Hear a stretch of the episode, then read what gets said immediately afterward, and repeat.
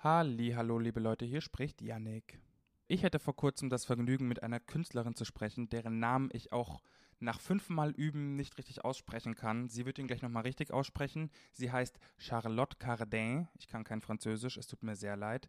Sie ist Singer-Songwriterin mit richtig viel Biss in der Stimme und hat vor kurzem ihr Debütalbum Phoenix veröffentlicht. Ich habe mit ihr über die Soundfindung des Albums gesprochen und darüber, was Radiohead für sie bedeutet. Und natürlich haben wir auch einzelne Songs besprochen. Es geht nämlich auf dem Album um Liebe, aber auch sehr viel um Selbstbestimmung und um Boldness, wie wir später hören werden. Viel Spaß!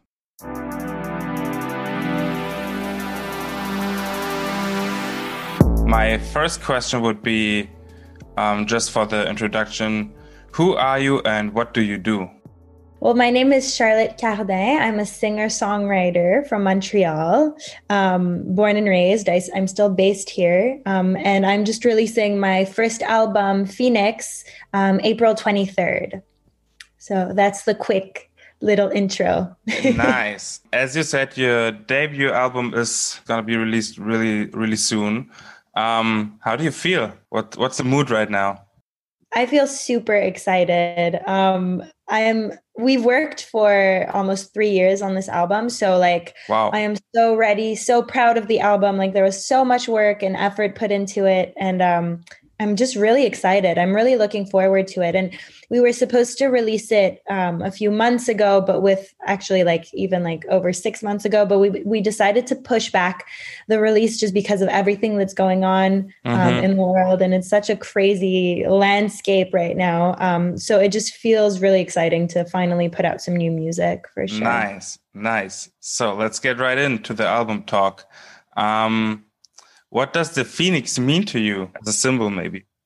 Yeah, well, the symbol to me um, was very linked to the whole process of the creation of the album because, as I mentioned, it was a super long process um, through which I kind of, I guess, I experienced a, a, tons of like personal things, but also like a lot of professional realizations. Um, I had always um, written my songs alone by myself at mm-hmm, home, mm-hmm. Uh, like isolated myself. I had written everything by myself until this album. And what happened was I started writing for about six months and I wasn't getting anywhere. It was just like I felt super lonely. It, it's it, gets a little bit lonely sometimes when you work alone and it's mm-hmm. you know it stirs up all kinds of emotions. Um, and i just realized that i wasn't i wasn't doing it the right way. I was kind of trying to write the music thinking about how people were going to receive it thinking mm-hmm. of like the expectations what people wanted from me. And i was like you know what? That's the wrong way to approach it. I need to write the music for myself. And it needs to be a liberation for me to write this first album. It's a big deal for me and it's kind of something i need to do for me. Oh, um, oh, yeah. and that's when i yeah so that's when i started um, co-writing. And that was the first time for me doing that. And so i surrounded myself with my little team in montreal um, jason brando who's my manager but who's also the one who co-wrote the entire album and who produced all of my songs so far. Um, wrote yeah so he co-wrote everything with me. And it was it, and it just completely switched the mindset, the approach, and just the overall experience of writing the album just became so liberating and fun. Um, and so for me, the Phoenix, to get back to that, is really that kind of, um, I guess it's that thought about how, like, whenever there's a, a personal or professional evolution, it also comes with um i guess sacrifices and things that you have to let go of whether it's like a relationship whether it's like a process or like something you've been doing that you were doing wrong. But it's it's just that kind of um i guess cycle between growing and the evolution that you'll go through and also like the things you have to let go of and and and the the sacrifices that come with that. And so it's that yeah it's so it's not so much of a rebirth because obviously like it's my first album like i still feel like you know i need to mm-hmm. yeah put it out there and and and and people still need to discover what i've been working on but but for me it's more of the of a cycle between yeah growth and and sacrifice i see i see walk me through the sound of the album because in some songs you have some 80s inspired synthes, then you have these very slow songs, some are very orchestral in a way. How did you manage to put all of this together? So I guess I listen to very, very kind of like just all kinds of music. Um, I've never been into only one style. And I think that's why my own music kind of reflects that as well. So I listen to a lot of hip hop, rap, but I also love jazz and pop and rock and roll. My dad is a huge rock and roll fan. So I grew up listening to all kinds of music, right? And so what we wanted to do is obviously we wanted to have a lot of fun with production and, and we wanted to explore all kinds of music genres because that's what I love listening to and that's what I love making. But I wanted the album to obviously have like a coherence between the songs. And so what we decided to do is to just really focus on all the songs, no matter what styles we were going to kind of flirt with. We wanted the songs to be very simple and as stripped down as possible and really keep the the main focus on vocal melodies and and just the vocals in general. So no matter how like how much fun we wanted to have with the production, we wanted to keep it simple and kind of always strip down as much as we could but still keep a few elements that were like surprising or fun to play with. Oh yeah, you can hear that. Yeah, I'm glad. I'm I'm glad because it was obviously like a concern where we were like, okay, like we're touching all kinds of genres, but it still needs to make sense as a whole. Um, and so yeah, so that's why we decided to keep it pretty simple. But that's always what I've wanted to do. I feel like uh, since you guys decided to have the main focus on your voice, that's the thing that keeps it all together, and that's very well done. Thank you so much. I'm, I'm happy to hear that. the next song I wanted to talk about, uh, Sex to Me, which uh, was a song that I really liked. What was the Say Hi for Me line about? Well, okay, so Sex to Me is definitely like the sassiest, kind of like snappiest song of the album. Oh, yeah. Um, it, it definitely like it started off as a joke. Like we actually wrote this song you know when you're like so tired that you're like you almost feel a little bit like high and we were in the studio we had been in the studio for days and days and months and as our uh, sound engineer was like playing around with stuff we started writing that song like really like as a joke but we were like oh like maybe we're onto something like it actually sounds really good so we just really pushed it completely in you know in the sassiest direction as possible and mm-hmm. so the mm-hmm. say hi for me line is like because it says in the song it says i don't want to meet your family unless your big brother is into me say hi for me is like tell him i say hi like almost as if i'm like flirting with the brother in question but it's it's obviously extremely exaggerated and, and extremely sassy but that's the whole you know that was the whole idea behind the song yeah i see very good song i liked it thank you Another very interesting song is XOXO. What did you do on uh, with your voice on that one? We completely pitched down the vocals. So I sang it originally. I sang the song. Um, I think I'm not sure. I think it was like either two tones higher, or something like that, and we just pitched it down. And that was actually uh, a surprise for us because we didn't intend to do it that way. I had written the song like for from a first person point of view like it was just me supposed to sing and as we were playing around with different keys mm-hmm we always do that with the songs. Like let's let's say i write it in d then we always kind of try to see if it's the best key to sing it in because it's mm-hmm. it's a good exercise to do. And and instead of only pitching down the the instrumental track we also pitch down the vocals and we're like oh shit this actually sounds really cool.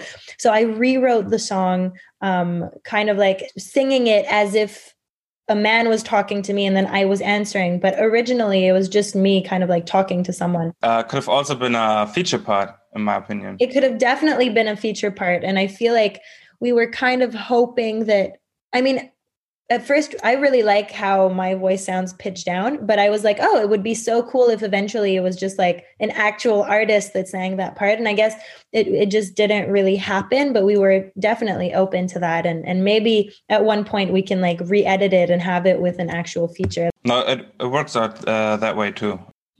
Um, but what's that song about?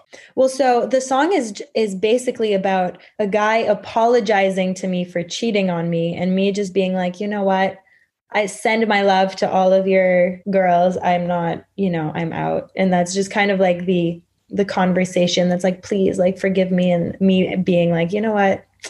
No. you you messed up.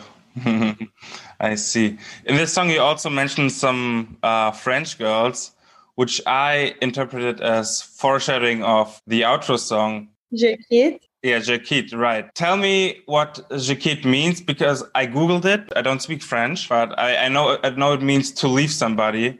Yeah. What does it mean in the context of the album? So, je quitte means I'm leaving. And the chorus of the song says, Je quitte mais je ne te quitte pas, which means I'm leaving, but I'm not leaving you.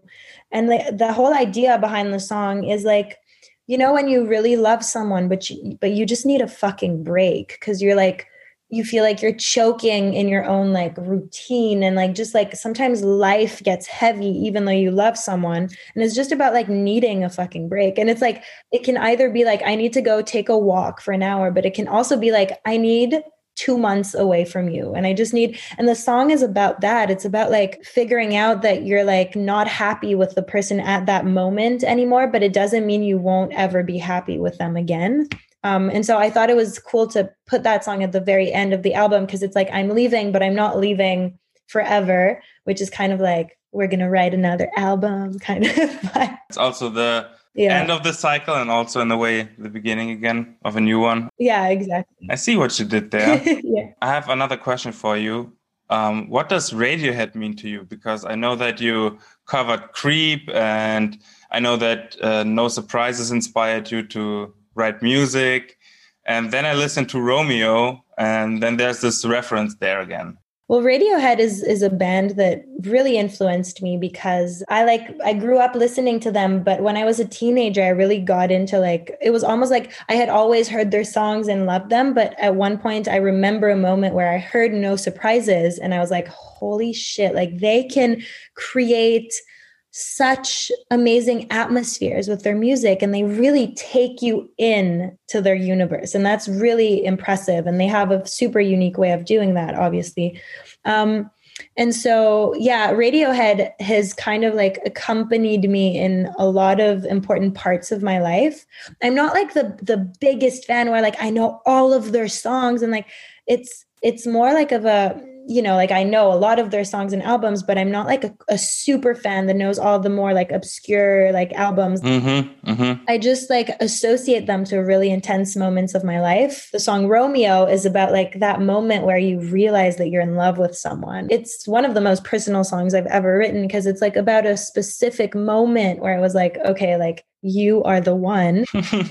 um, House of Cards was playing in the apartment at that moment. And it's just like a very, like, it's almost like a sensory memory where, like, you remember a moment so specifically. And House of Cards was playing, and the song is about that moment. I see. Wow, that's powerful. Yeah.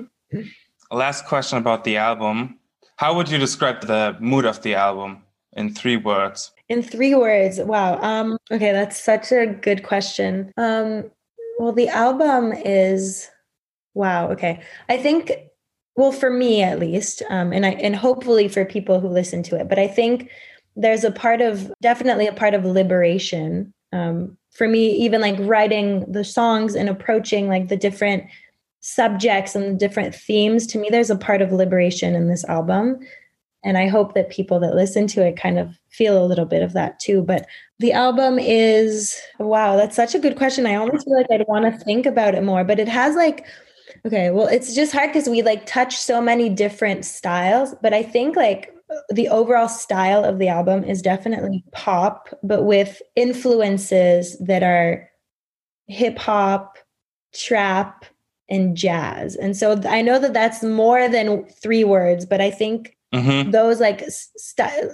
in a stylistic kind of way i think those are like the main genres. Yeah yeah yeah. It's it's hard it's hard to pin down. Yeah so it's like four but it's like so it's a pop album but that's very influenced by soul and hip hop oh yeah oh yeah. And i and also like i think personal would be a, a word that definitely comes to mind because i've never written songs that were so personal in my life. And also direct maybe in a way. Very direct for sure. There's like a there's definitely a bluntness to the oh, writing yeah. and i really wanted to to I just wa- wanted the album to be blunt and to be like real. And and and it was a ch- it's a challenge because it's like hard sometimes to go like dig into your own wounds and kind of get things out like that. But yeah there's definitely a bluntness to it. Thank you for helping me find the words no worries.